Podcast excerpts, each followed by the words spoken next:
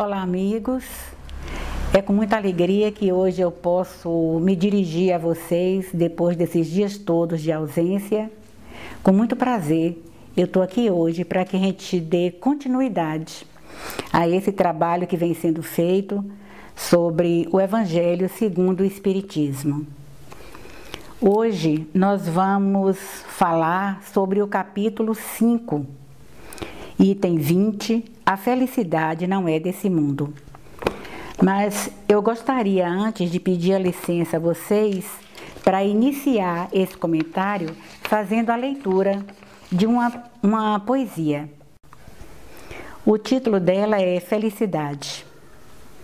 Essa felicidade que supomos, árvore milagrosa que sonhamos, toda arreada de dourados pomos, existe, sim mas nós não alcançamos, porque está sempre apenas onde a pomos e nunca a pomos onde nós estamos. Vicente de Carvalho. Bem, amigos, é, a gente fica sempre muito pensativo quando a gente vê, quando a gente lê esse título, A Felicidade Não É Desse Mundo. Nos deixa meio entristecidos, né? Por é como se tirasse a nossa esperança. Não teremos o direito de ser felizes aqui? Por que, que não temos esse direito? Porque estamos num planeta de provas e expiações? Estaremos condenados a não ter essa felicidade? Mas creio que não seja bem assim, não. Nós teremos sim oportunidades de sermos felizes, de termos momentos de felicidade. O que acredito que esse texto venha nos convidar a pensar é o seguinte: que felicidade é esta que nós estamos buscando? Onde nós estamos buscando esta felicidade? O que nos preenche? O que é importante para a gente? Se a gente estiver buscando a felicidade aqui no mundo material, nós devemos nos lembrar que tudo que está aqui no mundo material é efêmero, é passageiro.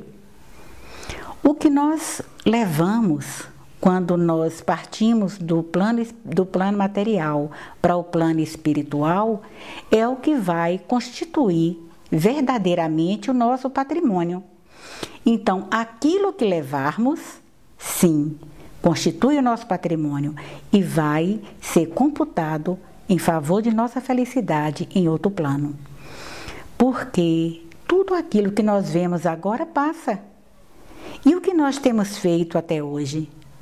Onde nós temos realmente colocado como nosso desejo de atingir essa felicidade? No poder? no dinheiro, na juventude. Mas tudo isso passa. O dinheiro não fica eternamente. E se tivermos o dinheiro, vamos desejar o poder. Tendo poder e dinheiro, vamos desejar ter condições de usufruir. Vamos desejar a juventude, mas de repente nos falta a saúde então, o que realmente importa para a gente? Muitas vezes a gente coloca a chave da felicidade da gente nas mãos de uma outra pessoa. Eu só vou ser feliz se eu me casar com fulano ou se eu me casar com fulana. Eu só vou ser feliz se eu tiver filhos. Eu só vou ser feliz se eu conseguir um emprego muito bom. Então, tudo isso aí são aspectos externos e que a gente aposta a nossa felicidade nessas coisas. Mas isso é um ledo engano. Porque a felicidade, ela vai residir aqui, gente, ó, em nossa consciência. Ela vai residir aqui, em nosso coração. É aí que nós devemos preencher. É nessa busca que nós devemos empreender nossa luta. É o que nós chamamos sempre de reforma íntima.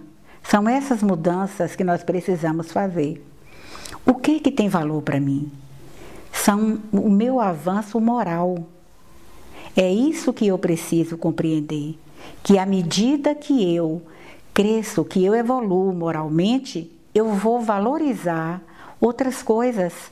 Eu vou ter como foco de felicidade outras coisas. Por exemplo, eu posso desejar como foco de minha felicidade servir aos meus irmãos. Eu posso ajudar de qualquer forma em outros meios que hoje o nosso, o nosso planeta necessita tanto de ajuda. Então, quando eu mudar o meu foco, eu vou mudar o meu sentido de felicidade. Porque hoje a nossa felicidade está focada em ter e não em ser. Então, meus amigos, eu gostaria que nós refletíssemos sobre isso aí. O que realmente me importa? O que realmente me move para que eu possa ser feliz? São essas coisas que eu chamo vocês para reflexão, para que a gente veja o que, que realmente tem essa importância para a gente. Porque a felicidade momentânea é essa do ter. E não é isso que nós buscamos. E para concluir, eu gostaria de ler só um trechinho aqui deste livro, o qual indico a vocês, que é Sinal Verde.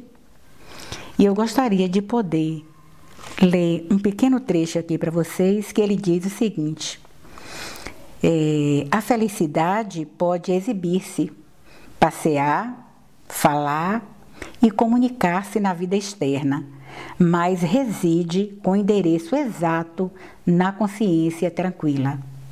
Ele é, está no título Em torno da felicidade. É esse livro aqui. Desejo a vocês muita paz, que aproveitem esse momento para refletir e que em breve nós possamos retornar para nossa casa para desenvolver esse trabalho com que desempenhamos com muito amor. Então, meus amigos, um forte e carinhoso abraço e que Jesus esteja com cada um de vocês.